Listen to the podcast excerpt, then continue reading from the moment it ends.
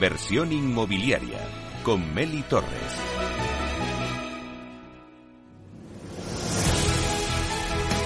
Bueno, pues hoy la entrevista de la semana se la vamos a dedicar a Uponor, una multinacional de origen finlandés con más de 100 años de experiencia especializada en soluciones para el transporte de agua y climatización invisible por superficies radiantes, tuberías y climatización radiante. Uponor ayuda a sus clientes en la construcción residencial y comercial, municipales y servicios públicos, así como en diferentes industrias a trabajar de manera más rápida e inteligente. En el sector inmobiliario, Uponor, como fabricante de materiales para productos y suministros de agua caliente sanitaria y soluciones de climatización invisible, tiene como misión crear entornos de vida más sostenibles, con el fin de mejorar la calidad de las viviendas y la eficiencia energética de vida de quienes disfrutan de sus instalaciones, ofreciendo así el mayor confort con el mínimo consumo energético.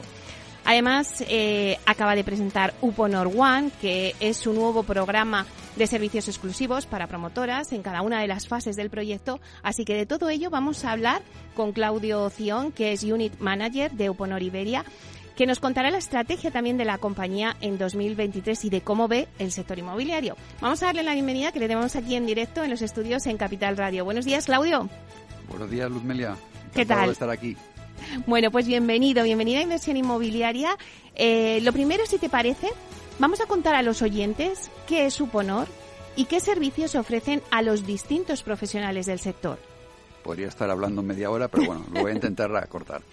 Eh, nosotros somos una empresa, como tú has dicho, de origen finlandés, eh, con una trayectoria de más de 100 años en el sector de la climatización y básicamente lo que proveemos es de todos los servicios y productos eh, que necesita un profesional, desde la planificación, proyectos, arquitecturas, ingenierías y promotoras, es decir, el inversor, hasta la instalación de cualquier producto nuestro en una vivienda, eh, formación, eh, productos como tal, disponibilidad perdón, en, la, en la distribución en toda España, eh, formaciones eh, a los técnicos que van a instalar esa, ese, producto que, para que estemos también nosotros, desde el punto de vista de empresas, seguros de que la instalación es correcta y el usuario final eh, queda, queda satisfecho. Bueno, mm, si nos centramos en el sector inmobiliario, eh, sí que nos gustaría que nos contaras a todos los oyentes qué servicios dais a las promotoras eh, no sé si también puedes mencionar eh, pues el programa vuestro que habéis sacado ahora de Uponor One.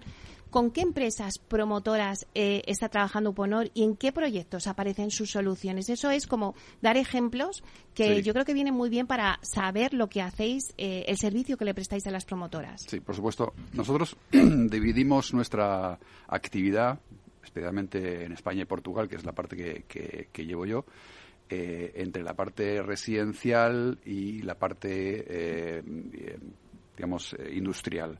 Nuestra parte fuerte, nuestro UPONOR, digamos, se centra principalmente en la prescripción de nuestros productos y con eso apoyamos, digamos, a la parte promotora a, primero, asegurarse que la instalación de todos los productos de climatización sean los correctos, la forma de vender esa vivienda con una mejor calidad y eficiencia energética a sus usuarios y posteriormente eh, la parte de servicio técnico que ponemos a disposición del usuario final de esas promotoras eh, con las que trabajamos. Podría referenciarte ahora las 50 principales eh, de, España y Portugal. tenemos, digamos, en el programa asociados esas 48 primeras y las siguientes, digamos, por una parte nacionales y también regionales. No somos tan elitistas que solo queremos trabajar con las más grandes, sino que damos servicio a todos los que quieran realmente mejorar su instalación en los edificios que van a vender. Em, para que el usuario final eh, sea esté, esté confortable. Entonces damos, damos una cantidad de, de, servicios desde la prescripción o antes de la prescripción, incluso ayudando a la promotora a definir cómo debe ser la climatización del edificio, que sea la más eficiente posible, la más confortable posible y más energéticamente viable en el futuro. La sostenibilidad para nosotros es un punto vital desde el punto de vista del futuro de nuestro planeta y de la sostenibilidad de nuestra propia empresa incluso. Eh, básicamente eh, ayudamos a los ingenieros a describir y proyectar eh, el proyecto en papel, ¿no? ahora mismo es básicamente Revit, BIM, son especialidades, digamos, de prescripción. Apoyamos al promotor, al inversor en toda la fase de formación de su personal, tanto interno como la instaladora posteriormente, que va a instalar el producto para asegurarnos que la instalación y la, usabilidad del producto sea la mejor. Eh, y la, última parte es cuando ya entra a vivir el usuario final que ha comprado esa vivienda eh, nueva eh, a, través de la promotora inmobiliaria, le damos una formación, un, servicio técnico, le ofrecemos un servicio técnico que lógicamente puede usar o no, ¿no? Ese es un tema que ya es a disposición del, usuario final. Pero básicamente acompañamos en todo el proyecto, desde el inicio hasta el final, a los profesionales que describen el proyecto, instalan y posteriormente al usuario final que utiliza eh, nuestros productos y esperamos que con una satisfacción plena. Claro, eh, Claudia, has dicho ahora, eh, nosotros le ayudamos a que elijan y pongan en sus edificios la mejor climatización. Y yo me pregunto, ¿y cuál es la mejor climatización hoy en día? Depende, como diría un profesor de universidad mío que tuve hace mucho tiempo.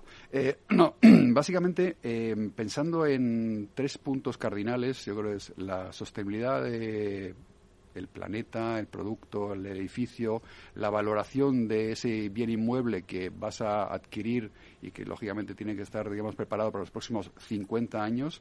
Y la tercera es tu confort como usuario final. Esas tres deben captar, digamos, básicamente la, el cálculo de, de, qué, cuál es la mejor, ¿no? Estamos hoy en día hablando de certificaciones de edificio básicamente de la A a la G. Lógicamente todo el mundo eh, quiere obtener la certificación A, porque lógicamente el edificio, el inmueble, es mucho más eh, valorado, digamos, en, en, euros, en, monetariamente, eh, y eso lógicamente aporta al, inversor y al propietario un valor espectacular. Entonces, básicamente es una combinación de soluciones donde nosotros lo que por eso decimos que ayudamos porque no todas las soluciones son viables en todos los edificios. Lo que está viendo en España, eh, y creo que se está expandiendo totalmente al resto de Europa, es la utilización de la bomba de calor eh, aerotérmica, eh, que da calor frío y agua caliente, en, edificaciones tanto en altura como, como en chalets individuales, más el apoyo de un suelo radiante como el que ofrecemos en Nuponor y que en donde hemos sido pioneros en los últimos 50 años, eh, tanto en Europa, que es donde hemos partido en la parte de norte de Europa, como en la aportación al mercado español, que ya llevamos eh, casi 30 años eh, comercializándolo. Claro, y al hilo de, que, de lo que me estás diciendo, Uponor celebró el año pasado su 20 aniversario de la introducción de su sistema de climatización invisible en España, Dos décadas aportando eh, mejoras en términos de confort, ahorro energético y reducción de emisiones CO2 gracias a la climatización invisible por superficies radiantes. Sí que me gustaría que me dijeras cuál es la tendencia eh, en nueva construcción y qué ha hecho Uponor para que el suelo radiante sea hoy en día la opción más elegida por el cliente como tú has dicho, es la más elegida. Em, tenemos datos, digamos, de construcción de los últimos tres años y hemos visto que el crecimiento, la penetración del suelo radiante que en, las construcciones nuevas en, España ha, ha, subido tremendamente. Ahora mismo podemos eh, decir que más del 50% de la nueva construcción en Madrid, por ejemplo, eh, ya lleva suelo radiante y en la mayor parte de las capitales eh, de España y Portugal en este caso también, eh, tanto Oporto como, como Lisboa, el porcentaje de penetración con respecto a radiadores, por ejemplo, o aire, está creciendo de una forma exponencial y la solución preferida para los promotores y los constructores en, en, Europa es lo que he dicho antes, la bomba de calor aerotérmica con el suelo radiante y en este caso Uponor puede ofrecer sus, sus, productos eh, diferenciados. Nosotros hemos acuñado hace esos 20 años más o menos eh, el concepto eh, climatización invisible, de hecho lo tenemos patentado porque trabajamos esto hace mucho tiempo y somos expertos en, el tema. y yo creo que ahí es donde se ve que nosotros mm, ahora somos copiados por otros fabricantes en el sector, pero nosotros ya estamos disponiendo y, innovando, digamos, y ya sacamos la nueva forma de calentar eh, en, suelo radiante. Eh, dentro de un par de años tenemos en el mercado la, nueva forma de, suelo radiante para volver a diferenciarnos de la, de la competencia. Bueno, bueno, pues habrá que esperar esos dos años, ya nos irás avanzando. Pero sí que me gustaría decir, porque claro, la gente eh, dice, eh, suelo radiante, qué bien, puedes ir eh, descalza por la casa, ¿no? es lo primero que se nos pues viene a la cabeza. Pero además de eso, es que trae otros beneficios, ¿no?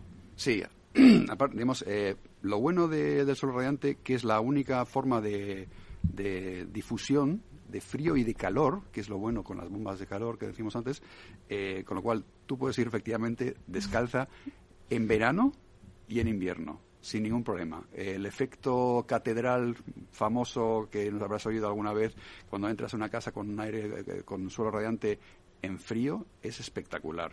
yo casi diría que es más espectacular que el calor, que está muy bien, que ya es casi un estándar en el mercado. Eh, pero la, la, parte de poder utilizar con la misma con la misma superficie el frío es impresionante. Eso solo puedo recomendarlo. Antes nos dabas datos ¿no? de la construcción en España, pero es que, eh, Claudia, quería compartir contigo que en España tenemos un parque de viviendas existente construido con criterios energéticos obsoletos. Nos hemos dado cuenta quizá ahora que hemos contabilizado a raíz de los fondos Next Generation ¿no? el parque que teníamos eh, bueno, a nivel de eficiencia energética muy obsoleto. ¿no? Eh, y lo peor es que al ritmo actual de construcción de viviendas, que será como unas 100.000 eh, anuales, o 120 o 130, llegamos a veces hasta las 150. Bueno, pues al final, si tenemos, cogemos la cifra de las 100.000 eh, unidades construidas al año, pues tardaríamos más de 200 años en renovar todo nuestro parque y de actualizarlo. Entonces, claro, ahora eh, yo creo que ha cobrado eh, importancia la rehabilitación, se ha puesto eh, sobre el plano, porque antes era como el patito feo del sector y que nadie hablaba de la rehabilitación, pero ahora es importante esa rehabilitación energética, donde la climatización invisible, que es lo que estábamos hablando ahora, pues juega un papel muy importante. No sé cómo ves tú todo esto, ¿qué está haciendo también UPONOR en materia de sostenibilidad? Sí, efectivamente, le has dado el clavo, digamos, eh, empezando por la parte buena, es una, oportunidad, porque efectivamente ahí hay mercado para las empresas que estamos en este sector. Eh, para diferenciar un poco las, soluciones, eh, el 50, más del 50% de las construcciones que se han iniciado en el año 21 y 22 en España ya tienen certificados A o B que son los de máxima, el máximo nivel de certificación energética. Quiere decir que estamos haciendo las cosas bien en nueva construcción y efectivamente, como tú has dicho, eh, en la renovación o rehabilitación de edificios es donde nos queda muchísimo por hacer. Eh, en Uponor tenemos eh, soluciones específicas para reforma de vivienda con suelos muy, muy bajos, digamos, de, de nivel, con lo cual una reforma que debería ser casi integral, pero bueno, podría ser eh, parcial, digamos, podría hacerse con un suelo radiante y una, un generador, otra vez una caldera o, bomba de calor, que dé un confort superior al edificio, emitiendo muchísimo menos eh, CO2. Y en la parte de CO2 es donde ya vuelvo a enganchar con los, las evoluciones de producto y soluciones que ofrecemos en, en. Hemos lanzado en el año 22 eh, la primera tubería eh, con un aporte de reducción de CO2 del 90% con respecto a cualquier otra tubería existente en el mercado. La llamamos PEX Pipe Blue. PEX es un acrónimo de polietileno extrusado, es muy químico, yo no entiendo nada de esto, pero queda muy bien. y es solamente el primero de los productos que vamos a lanzar en los próximos años pensando en la sostenibilidad. Lo que buscamos es una forma de producir y transferir ese producto a la construcción, a la construcción eh, de, un inmueble, eh, causando el menor posible gasto de CO2 y, lógicamente, emitiendo el, menor mm, eh, consumo de CO2, pero además con una viabilidad y sostenibilidad en el tiempo, utilizando materiales renovables que ayuden, lógicamente, a que el, eh, el equilibrio, digamos, de, lo que es la construcción baje en esa emisión de CO2 y sea mucho más sostenible en, el tiempo. Claro, ahora que me estás hablando de esos materiales que ya estáis trabajando en ellos y que ya lanzáis, ¿cuáles son las tendencias del sector inmobiliario, la eficiencia energética, el confort térmico, la salubridad y la higiene, que después de una pandemia es lo que ya ahora Pues mismo ponemos en primer lugar? Son esas tres que, acabas de, nombrar. Eficiencia energética ya llevamos, creo, tiempo, eh, pero más enfocados efectivamente en la nueva construcción. Ahora nos, nos toca en la rehabilitación, los fondos Next Generation que todos estamos esperando como agua de mayo y están viniendo a cuenta gotas. Y ahí lanzo un mensaje a, a quien pueda ir solventando eso, porque todos estamos, eh, todos los, los players del sector, digamos, estamos esperando que efectivamente podamos aportar mucho más en la parte de prevención, donde en España efectivamente hay una, un déficit de, de- de mejora Hmm. de los edificios de una forma espectacular. Eh, nosotros ya estamos trabajando en ello. Efectivamente, para el año 23 en Uponor ya vamos a lanzar un par de promociones específicas para la rehabilitación, porque creemos que efectivamente, viendo un poco la situación económica, que yo supongo que entraremos un poco más adelante del sector inmobiliario y la economía española, pues efectivamente la rehabilitación va a ser una de, los, de las fuentes de actividad, por lo menos, más que solamente la nueva construcción. Eh, y bueno, eh, ahí queremos ser parte de, de ese éxito en España de la rehabilitación. O sea que la tendencia es la- hacia la eficiencia energética, Sí. el confort térmico, que también hemos tocado, Sí. y luego también la salubridad, ¿no? Sí, Higiene. la salubridad y higiene, eh, ahí hay una eh, normativa europea que Hmm. tiene que ser transferida a España, debería ser en el año 23, mm, no sé si llegaremos. Eh, nosotros trabaj- trabajamos en ello, nosotros estamos eh, en varias asociaciones eh, europeas y, na- y nacionales en la parte de, de consumo de agua humano. Eh, que nosotros, lógicamente, es lo que más eh, nos, nos importa. Es decir, que la salubridad del el consumo del agua que, que tiene cada, en este caso, perdón, español o portugués, porque yo hablo para los dos países, eh, sea la, la más correcta, pero incluso en nuestro caso supera- superamos los límites, digamos, eh, restrictivos de, de- de la Comunidad Europea eh, en todas las mediciones de productos que podrían estar afectando a, ese, a esa salubridad. Y ahí sí que estamos nosotros, eh, igual por nuestra mentalidad quizá nórdica, eh, muy concienciados que la sostenibilidad pasa por que efectivamente el ser humano eh, mejore su calidad de vida y eso quiere decir que el agua que beba o con la que se duche sea mucho más salubre. Eh, antes lo has mencionado, Claudio, el tema de la formación es muy importante. Vosotros además contáis con Uponor Academy. Uponor forma al año a unos 7.000 profesionales de forma gratuita. O sea, está claro que la formación es clave. Nosotros, y eso es un tema, lo he dicho también quizá de la filosofía nórdica, es decir, nosotros que creemos que expandir el conocimiento es lo más importante que tenemos como, como empresa y no solamente por el beneficio, que ya ves que es un, un tema que hacemos, eh, digamos, de forma gratuita para todos nuestros eh, socios o partners con los que trabajamos. Hacemos formaciones eh, de arquitecturas e ingenierías que trabajan con nosotros en los proyectos, hacemos formaciones de los clientes de promotoras de la distribución de material de, de, construcción, que son los que nos compran, digamos, el producto y a veces el que va luego a los instaladores, que son los que instalan nuestro producto para asegurarnos también, beneficio propio obviamente, que la instalación es correcta y no tengamos un, una reclamación posterior. Y la tercera, damos ayuda o apoyo a eh, usuarios finales en, la, eh, en el manejo de su primer en este caso suelo radiante, que no es tan fácil como encender un, un radiador. Hay que aprender un poco a, a gestionarlo. Aquí sí es importante, yo creo que es un tema que donde estamos eh, avanzando mucho. Eh, esto es como un, un- el, el- el famoso anuncio, no sé si te acuerdas, de Pirelli, Sí. en que salía eh, el, el- el velocista este con, lo- con los tacones.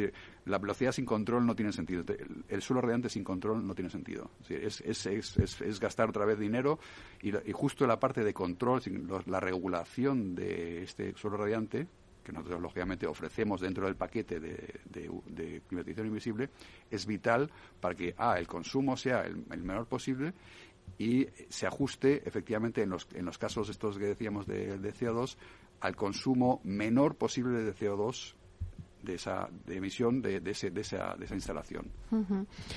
Eh, ¿Cómo plantea Uponor este año 2023? ¿Cuál es la estrategia de la compañía para este año? Bueno, nosotros estamos muy contentos eh, con, el mercado español. Eh, la verdad que la evolución ha sido, sigue siendo muy buena. Eh, la penetración de la solución de suelo radiante, que no es lo único que vendemos, pero es lo que más está creciendo, está siendo impresionante. vamos a, expandir ahí también, digamos, lanzando nuevas soluciones, lo decía en los próximos años de suelo radiante tenemos pared y techo radiante existen también, pero son los, los que no se usan tanto en, en, España. Em, básicamente, eh, reforzar nuestra apuesta por la parte de rehabilitación, como te dije antes, eh, tenemos productos y soluciones específicas para ello.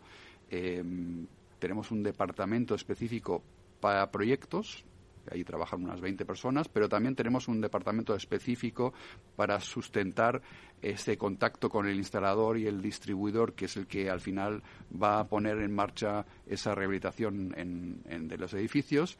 Eh, y bueno, que tenemos, contamos ahí con más de 20 personas en cada uno de los dos departamentos para estar presentes en todas las eh, provincias españolas y ayudar a ese crecimiento de rehabilitación.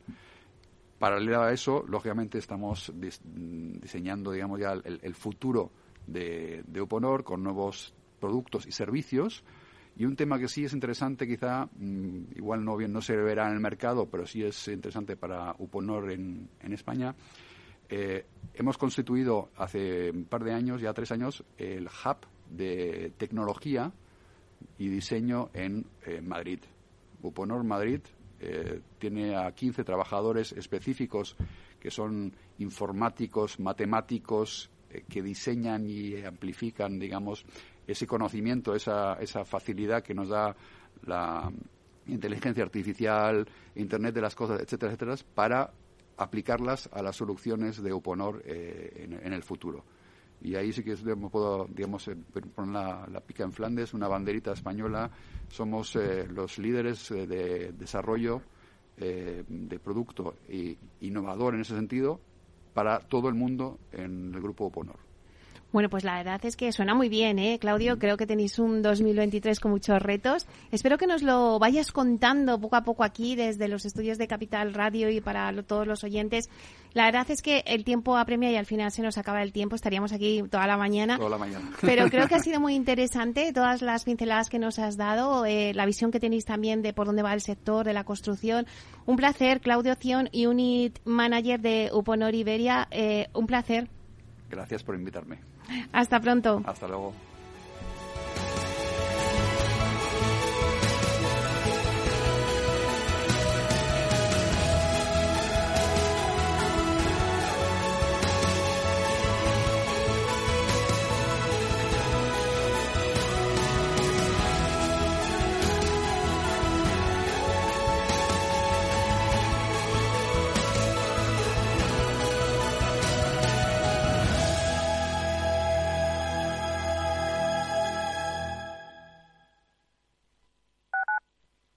Capital Radio 103.2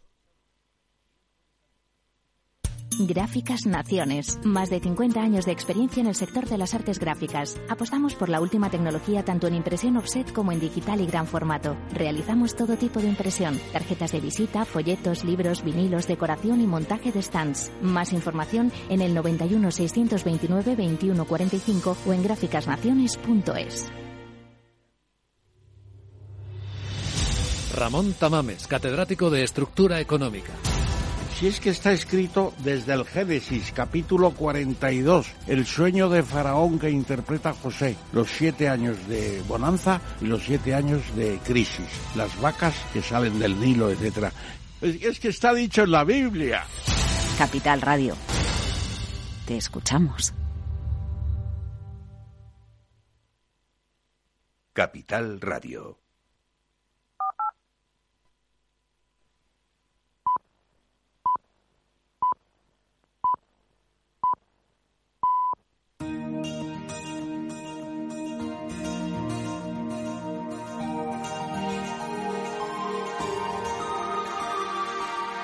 En nuestra sección La Vía Sostenible con Vía Ágora, os contamos la transformación de la vivienda del futuro enfocada en una construcción sostenible como pilar principal.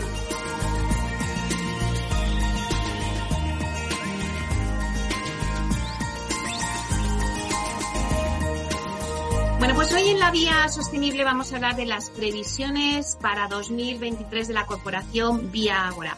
Hemos comenzado un año clave para las empresas del sector inmobiliario.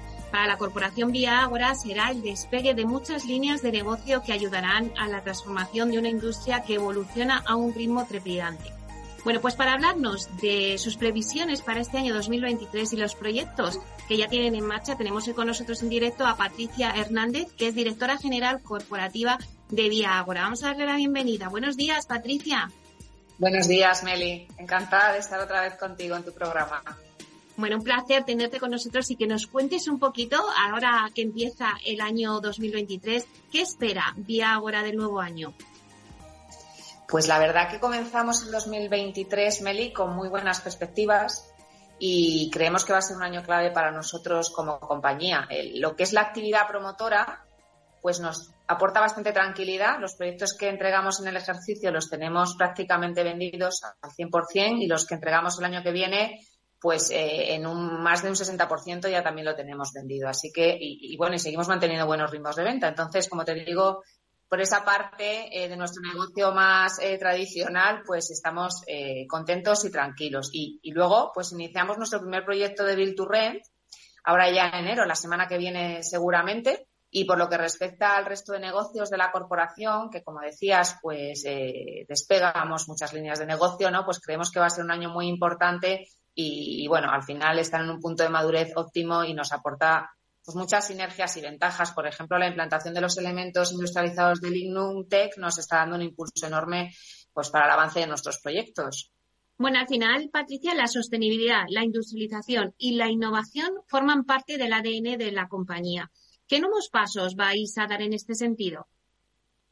Pues en lo que respecta sobre todo a sostenibilidad, estamos trabajando en dos líneas claras. Por un lado, el análisis de ciclo de vida de nuestras promociones inmobiliarias, es importante ¿no? determinar desde incluso la fase de diseño cuál es la huella de carbono que generamos, entre otros impactos ambientales. ¿no? Y otro tema que también nos preocupa, del que también hemos hablado en otras ocasiones, la gestión y trazabilidad de los residuos de construcción y demolición, que bueno, pues es un proyecto en el que llevamos trabajando ya dos años, no es nuevo, pero ya ahora, en febrero de 2023, pues se van a, emitir las conclusiones ¿no? de, la investigación que hemos llevado a cabo junto con dos investigadoras de la Escuela de Edificación de la UPM y bueno, y esperamos compartirlos ¿no? con el resto del sector. Nos aportan, ya nos están aportando a nosotros, de hecho, muchos datos eh, que nos han permitido implementarnos en nuestros procesos internos y, bueno, pues tenemos bastante información sobre los residuos que estamos generando y sobre todo la trazabilidad hasta la valoración de, de esos residuos, ¿no? El reciclado la reutilización también otra cosa que venimos haciendo desde el 2020 es el cálculo de nuestra huella de carbono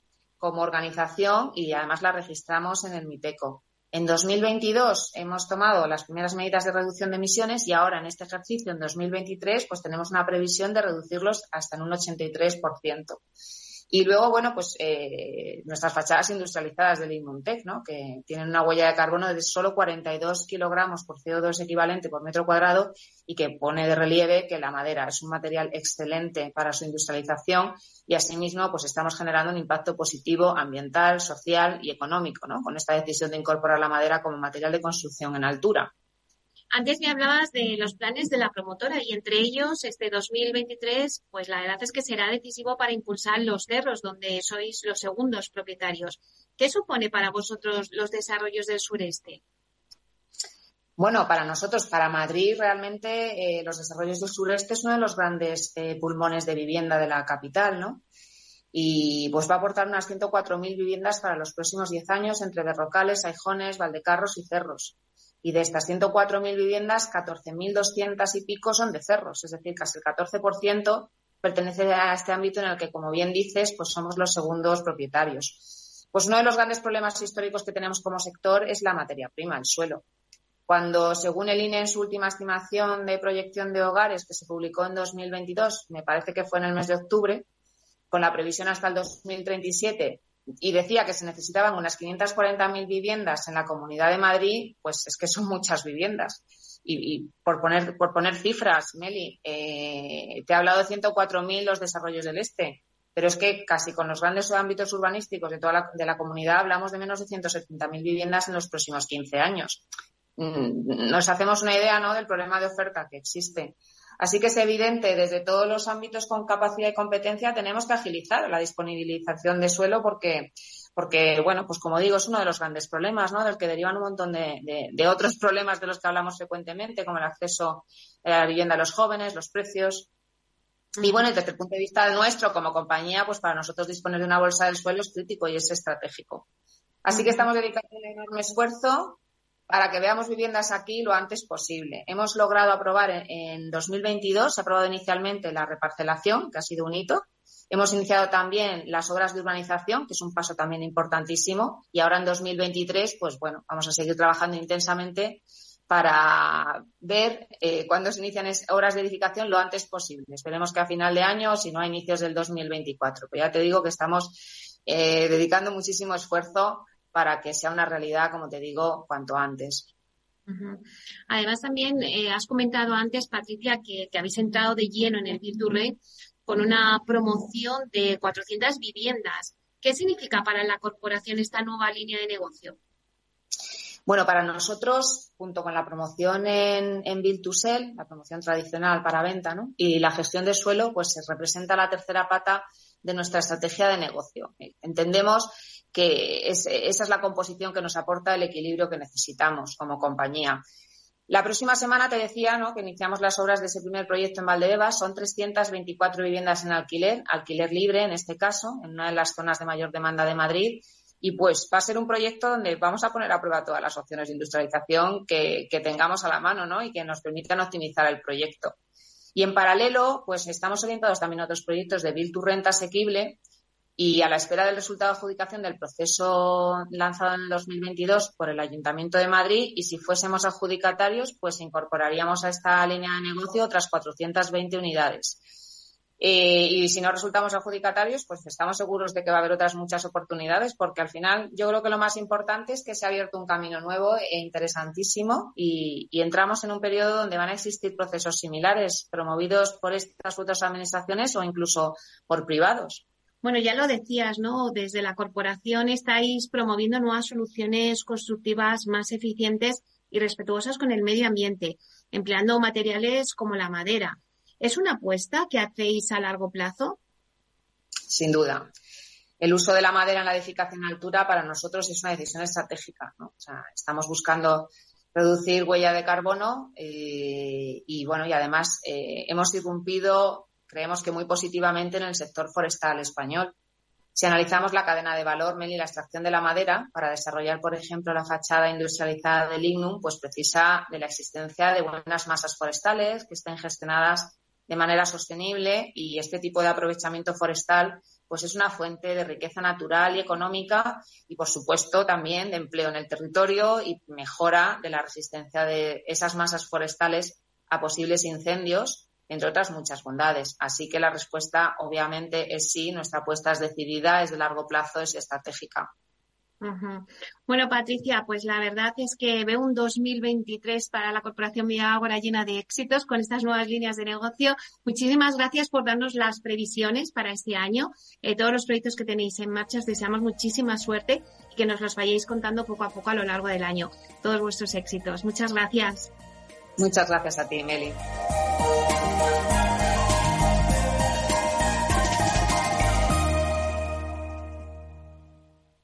Alquiler Seguro, el alquiler rentable, nos trae el análisis del mercado.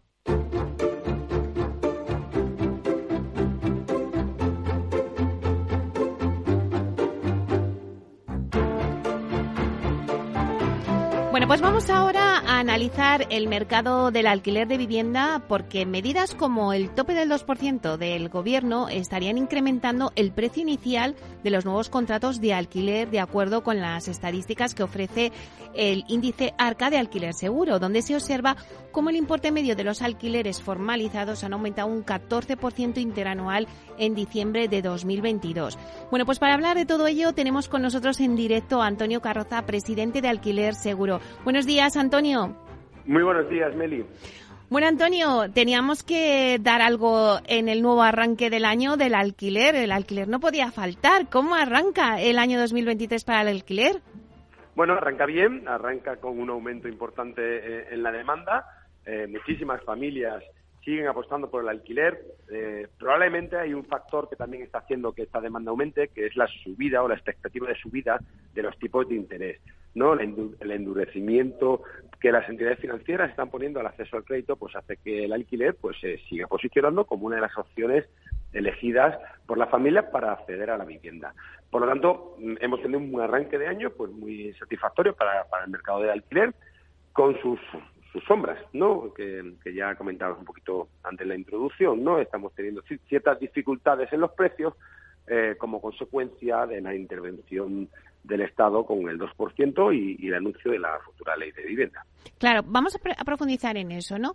Eh, porque ayer precisamente estábamos en la rueda de prensa que, tuvimos en Sociedad de Tasación y lo comentaba, ¿no? Y ponía una gráfica de vuestro índice ARCA y comentaba, ¿no? ¿Qué pasa con los precios del alquiler? Y nos, bueno, recogíamos de, de vuestro índice ARCA cómo se ha incrementado el precio inicial de los nuevos contratos, eh, bueno, pues un, un 14% interanual, ¿no?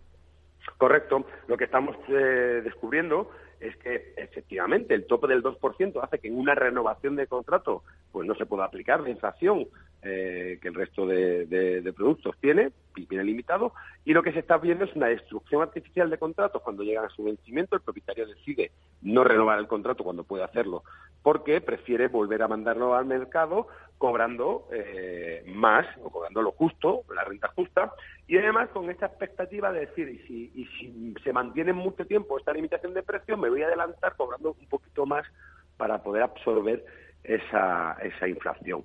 Por lo tanto, lo que están surgiendo al mercado son mm, viviendas con un precio, eh, con una subida artificial.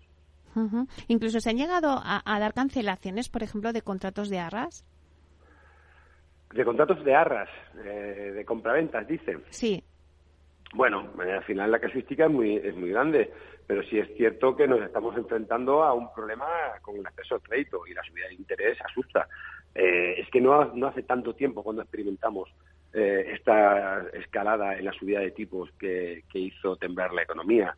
Y de alguna manera lo que, lo que el consumidor, lo que la familia está viendo es que endeudarse a 30 años eh, sin la posibilidad de tener una salida eh, en una venta pues puede, puede ser preocupante. Y por eso el alquiler, que es flexible, que es accesible a, todas las familias, está tomando mucho partido. Claro, todo esto, Antonio, en cuanto a los nuevos contratos. Pero ¿qué pasa con los contratos que ya están en vigor y, bueno, pues crecen de forma más estable? Claro, el precio está limitado en la subida eh, solo se puede aplicar ese 2%. Aquí lo que estamos viendo es que muchos propietarios ven injusto esa medida y que sean ellos los que tengan que pagar las consecuencias de la inflación, ¿no? Porque, bueno, a, ellos les está subiendo el precio de la vida, a ellos les está subiendo las hipotecas, pero ellos no pueden repercutir eso en, sus contratos, porque el Estado, con ese afán de intentar mm, intervenir, lo que está haciendo es, bueno, pues en definitiva, poner dificultades al día a día. Estos contratos son los que al final eh, se mantienen porque no queda otra, pero a la primera oportunidad que el propietario tiene de deshacerlo, lo, lo, está haciendo. Por lo tanto, lo que está generando es un conflicto, es una tensión innecesaria, puesto que el mercado de alquiler se autorregula y lo hemos visto en, en, estos últimos 15 años, que no es necesario ese tipo de intervencionismo para que haya una regulación en el mercado. Lo que necesitamos son ayudas a los que no pueden pagar, por supuesto, seguridad jurídica y ensanchar el mercado con más oferta. Por otra parte, Meli, lo que estamos viendo es que muchísimo inversor, eh, bueno, pues está muy desalentado, porque tiene miedo a ese, a ese concepto de gran tenedor, tiene miedo a esa posibilidad de que se le congelen las rentas. Y, bueno, pues no apuesta por el mercado de, de, del alquiler en España y eso hace que se hagan menos viviendas al alquiler y por lo tanto se suben los precios. Claro, pues es que eh, tú mismo me lo vas contando. O sea, te iba a preguntar cuáles son los efectos que estamos viendo de este intervencionismo del gobierno en los precios. Pues al final sale menos oferta, la gente tiene ese miedo, luego también suben los precios. Claro, y en definitiva es la pescadilla que se muerde la cola y, y para intentar resolver un problema generan tres más, tres que son mucho más graves. Nosotros siempre hemos apostado porque el mercado del alquiler debe autorregularse que debemos tener unas normas mm, que sean conocidas y respetadas y que la justicia tiene que actuar cuando esas normas no se incumplen. Pero el exceso de intervencionismo, el intentar mm, topar precios, como pasó en Barcelona. Mm, está totalmente demostrado en lo teórico y en lo empírico que eh, produce efectos contrarios a los deseados. En Barcelona hemos visto cómo se redujo mm, el mercado en tres, eh, por tres. Y esto provocó unas tensiones horrorosas en los precios y sobre todo salió oferta al mercado que era de peor calidad. Bueno, pues un Auxin insiste en que la solución es topar el precio, cuando, tenemos un ejemplo clarísimo que no. Y el 2% y, sobre todo esa eh, prolongarlo en el tiempo pues está generando algo parecido. Entonces, lo que, lo que no tiene sentido es que queramos apostar por el alquiler queramos dinamizar el mercado del alquiler y le pongamos trabas para que esto no suceda, que en cierto modo es la paradoja de los políticos.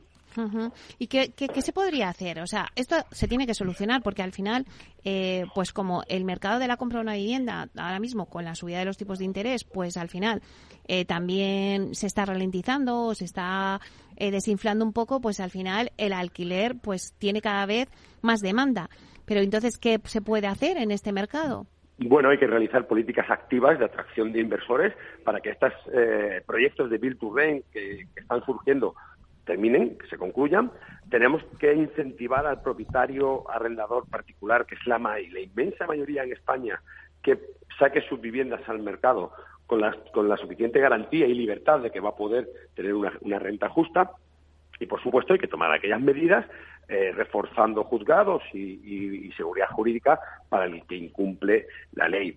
No podemos seguir eh, confundiendo políticas de vivienda con políticas sociales porque por otra parte yo estoy convencido que la crisis económica que, nos está rondando pues también hará daño a las familias más necesitadas y desde ese punto de vista la administración tiene que actuar con políticas sociales activas para ayudar a estas familias en, riesgo de, exclusión.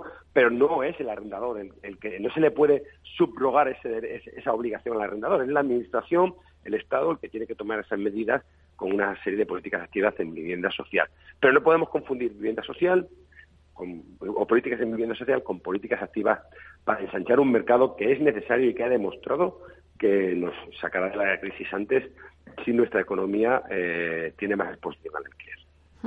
Vosotros desde alquiler seguro que, ya contáis con 50 oficinas y que estáis viendo, eh, eh, bueno, pues palpáis, ¿no? la problemática que está teniendo, pues, los clientes en la calle, o sea, para poder seguir pagando buen, el alquiler. ¿Habéis notado ¿Cómo está influyendo todo eso? O sea, hay gente que ya pues no puede pagar el alquiler por bueno, pues, pues toda la situación macroeconómica o cómo veis el panorama? Bueno, sí que vemos muchas dificultades, no, no solamente por el alquiler, vemos dificultades por la subida de las tarifas energéticas, vemos dificultades por el aumento del precio de la vida y por lo tanto, bueno, pues evidentemente pues vemos inquilinos y propietarios que tienen que ajustarse el cinturón. Eh, por otra parte, es verdad que eh, el empleo se sigue comportando de manera eh, activa, ¿no? Hay, hay, posibilidades y, si bien es cierto que la crisis parece que nos rodea, no, no, deja, no, nos sobrevuela, no deja, no, no, ha terminado de aterrizar. ¿no? Mm. Más allá de determinadas zonas donde sí se pueden notar a lo mejor efectos más, más contrarios. Pero en definitiva lo que estamos viendo es que las familias salen adelante, se ajustan el, el cinturón, reducen en cierto modo, pues a lo mejor mm, hábitos de consumo, pero el alquiler es, fundamental. El alquiler es lo último que deja de pagar la gente, hay que tenerlo en cuenta. ¿Y cómo ha arrancado el 2023 para alquiler seguro? Con muchísimas, con muchísimas ilusiones, con muchísimos proyectos, ¿no? Como no puede ser de otra manera. Hemos cerrado un 2022 excepcional y con muchas expectativas en, el mercado del 23. La oficina digital, dando cobertura a, todo, a, todo, a toda España, pues está funcionando de manera muy, muy eficiente. Nuestras delegaciones de, de Lisboa y Oporto han, comenzado el año con muy buenos números y después, bueno, pues nuestra nueva apuesta por la gestión de, patrimonio, por la gestión de Family Office, eh, bueno, hace que se nos hayan acercado muchos clientes a los cuales estamos asesorando y gestionando. Eh, bueno, en definitiva, el alquiler está de moda, el alquiler ha venido a España para quedarse y nosotros desde Alquiler Seguro, pues lo que procuramos es dar ese servicio profesional que todos nuestros clientes, propietarios e inquilinos necesitan. Antes me decías vuestras delegaciones en Lisboa y Oporto. Eh, ¿Queréis abrir en algún otro sitio? Porque ya, ¿cuántas oficinas tenéis? 50, ¿no? 50 oficinas en toda España, más las dos de Portugal. Y bueno, siempre estamos pensando en nuevos mercados y en nuevos productos. Y probablemente este 23 pues eh, eh, vea la luz, sea el año en el que vean la luz nuestras oficinas Ya dentro de España es verdad que nos cuesta más trabajo encontrar zonas donde, donde, donde no tengamos penetración, pero sí es cierto que hay otros productos pues, donde, donde podemos entrar, ¿no? Eh, y otros targets de clientes. Portugal probablemente sigamos con la, con, la intensificación de oficinas en Lisboa, abriendo nuevas oficinas allí. Y, y, creemos además que este año va a ser un año muy bueno para Cataluña. Cataluña ha sufrido por el tema de intervención política un, una, un, una un, receso en cuanto a lo que era eh, el interés inversor, eh, pero parece que, parece que empieza a ganarse brotes, verdes eh, y, y, vuelve a ser eh, vuelve a estar en el objetivo de muchos eh, inversores, tanto pequeños inversores como, como family office y, inversores eh, profesionales. Y nuestra apuesta clara este año es por intensificar nuestros servicios, mejorarlos ahí en Cataluña y, bueno, creemos que es un buen momento para invertir allí. Bueno, antes me hablabas de vuestra nueva línea de negocio de, inversiones patrimoniales. ¿Cómo va? Eh, ¿Cómo la gente, a pesar de, de esta situación macroeconómica, eh, se dice siempre que el ladrillo pues es un valor refugio. Eh, mm, no sé, ¿os llega a vosotros la sensación de que la gente quiere seguir invirtiendo en el ladrillo? Sí, sí, pero hay mucho miedo con este concepto de gran tenedor. Ten en cuenta que tenemos a ministros que continuamente están poniendo eh, la espada de Damocles eh, encima de estas, de estas familias que a lo mejor pues tienen cinco o seis viviendas y que se les está tratando como si fueran especuladores inmobiliarios y fondos buitres, ¿no? En ese sentido, pues hay miedo y la gente, pues, evidentemente, quiere rentabilizar sus activos, quiere rentabilizar su, su patrimonio, pero apostar por, por ladrillo, pues ahora mismo, aunque sea un bien refugio, pues da mucho miedo. Eh, y en ese sentido nosotros sí que estamos asesorando a muchísimas familias para que sigan apostando por, por el mercado, porque el mercado eh, lo merece y porque, bueno, en definitiva, si se hacen bien las cosas, si se seleccionan bien a los inquilinos y si se da el servicio, no tenemos por qué entrar en, en, en problemas. Venga, asesóranos, Antonio, eh, a todos nuestros, nuestros oyentes. Eh, bueno, quien tenga un dinerito ahorrado, digo quien tenga, porque bueno, en fin, pero vamos a ver, ¿dónde podríamos invertir ahora mismo que nos pueda dar una rentabilidad y decir, oye, pues aquí tener unas rentas interesantes? Yo apostaría ahora mismo por, por Barcelona y por todo el cinturón metropolitano de, la capital catalana. De la capital catalana. Estamos hablando de que ahora mismo hay muchísimas oportunidades, eh, la renta se está comportando fenomenal y creo que es, que es el momento de apostar por, por Cataluña. Claro, en vivienda, estás diciendo, vivienda para en el vivienda, alquiler. Por supuesto, por supuesto, en vivienda para alquiler. Después es verdad que hay otra serie de productos muy interesantes para pequeños eh, ahorradores, como puede ser el tema del crowdfunding, la tokenización de, alquileres, que te puede dar acceso a ser propietario de una parte alícuota de un, de un paquete de viviendas con unas rentabilidades interesantes. Y, bueno, pues ahí también estamos dentro de otros proyectos donde estamos gestionando este tipo de portfolios y donde vemos que hay muchísimo interés inversor pues de esto, de microinversores, ¿no? Por decirlo de una manera, mm. inversiones muy pequeñitas. Estamos hablando de inversiones a lo mejor de 2.000, 3.000 euros. O sea, que, se abre muchísimo el espectro y, hay muchísimas posibilidades. Bueno, pues la verdad es que nos has dado pistas para este 2023 y, y bueno, pues estamos eh, agradecidos de que estés aquí un ratito con nosotros en Capital Radio para, para hacernos esa radiografía de lo que está pasando en el sector del alquiler, pues ahora que arrancamos el 2023, ver lo que está pasando con los precios y bueno, y tomar un poquito el pulso a este sector. Pues yo encantado de colaborar con vosotros y, como sabes, siempre a vuestra disposición.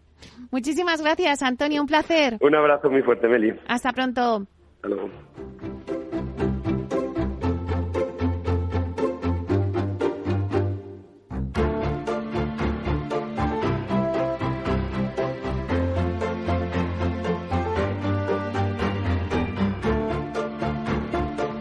Bueno, pues dejamos el alquiler para ahora, después de los informativos, tenemos dos entrevistas muy interesantes porque una de ellas, eh, eh, justo a las 12 y 5, eh, vamos a tener con nosotros a Josep Grimal, que es consejero delegado de la compañía GN Group y con él le vamos a tomar el pulso al Project Management.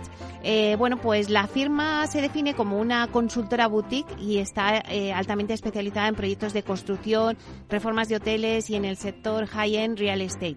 Bueno, pues la verdad es que vamos a ver por qué es importante el project management en, los proyectos del sector inmobiliario, ¿no? Vamos a saber cuáles son los objetivos de esta compañía, qué servicios prestan, eh, la presencia que tienen tanto a nivel nacional como internacional, los proyectos que están llevando a cabo. Eh, también nos va a hablar de, la responsabilidad social corporativa, la RSC, ¿no? que es una forma de gestión empresarial en la que se tienen en cuenta no solo los objetivos económicos, sino también el impacto social y medioambiental de la actividad de la compañía. ¿no? En la actualidad es muy importante todo el tema de, de la ESG que está cobrando mucha importancia. Y vamos a ver qué está haciendo GN Group en materia de sostenibilidad. Bueno, después también a las doce y media tenemos otra entrevista y en esta ocasión es más del sector inmobiliario de promoción. Eh, tendremos con nosotros a Miguel Riesgo, que es consejero delegado de Nido Capital. Eh, bueno, pues la verdad es que eh, él nos va a contar, bueno, pues esta empresa es un grupo, un nuevo grupo, Nido Capital, que integra la promoción, la construcción, la parte inmobiliaria, también renovables y hoteles, ¿no? Y nos va a contar un poquito pues cómo está ahora mismo el mercado ¿no? en estos proyectos, por qué se sigue apostando por el inmobiliario, por la promoción, ¿no? Nos va a contar la hoja de ruta que van a seguir para el 2023, los objetivos que, que se plantean, ¿no? Eh, bueno, pues al final, ¿qué segmentos en residencial creen que va a funcionar mejor en el 2023 sin el tradicional de Bill to Sell, que se llama ahora, que es la venta de vivienda, o el Bill to Rent, que es la, eh, bueno, la construcción para el alquiler, o también el co-living, que es las residencias para estudiante, o el senior living, que es pues las residencias ya para personas más mayores, ¿no? Bueno, pues todo esto vamos a hablar también con Miguel Riesgo, que os digo que es el CEO de, de Nido Capital. Vamos a ver también qué piensa sobre la nueva ley de vivienda, ¿no? Si va a llegar a ser efectiva. Hablábamos ahora mismo con Antonio Carroza sobre bueno, pues esas medidas del gobierno de la intervención del 2% en el precio de los alquileres, que, que también está haciendo que suban los, los precios de los alquileres de los nuevos contratos. Bueno, pues vamos a ver eh, ¿Qué piensa también Miguel Riesgo sobre la nueva ley de vivienda? Si va a ser efectiva. Bueno, pues al final, ¿cuál es la solución para crear oferta de vivienda en el mercado y que haya ese equilibrio ¿no? entre oferta y demanda que ahora no lo hay? Bueno, pues todo esto lo vamos a tener en breve, eh, después de los informativos. Así que no os mováis, que os esperamos.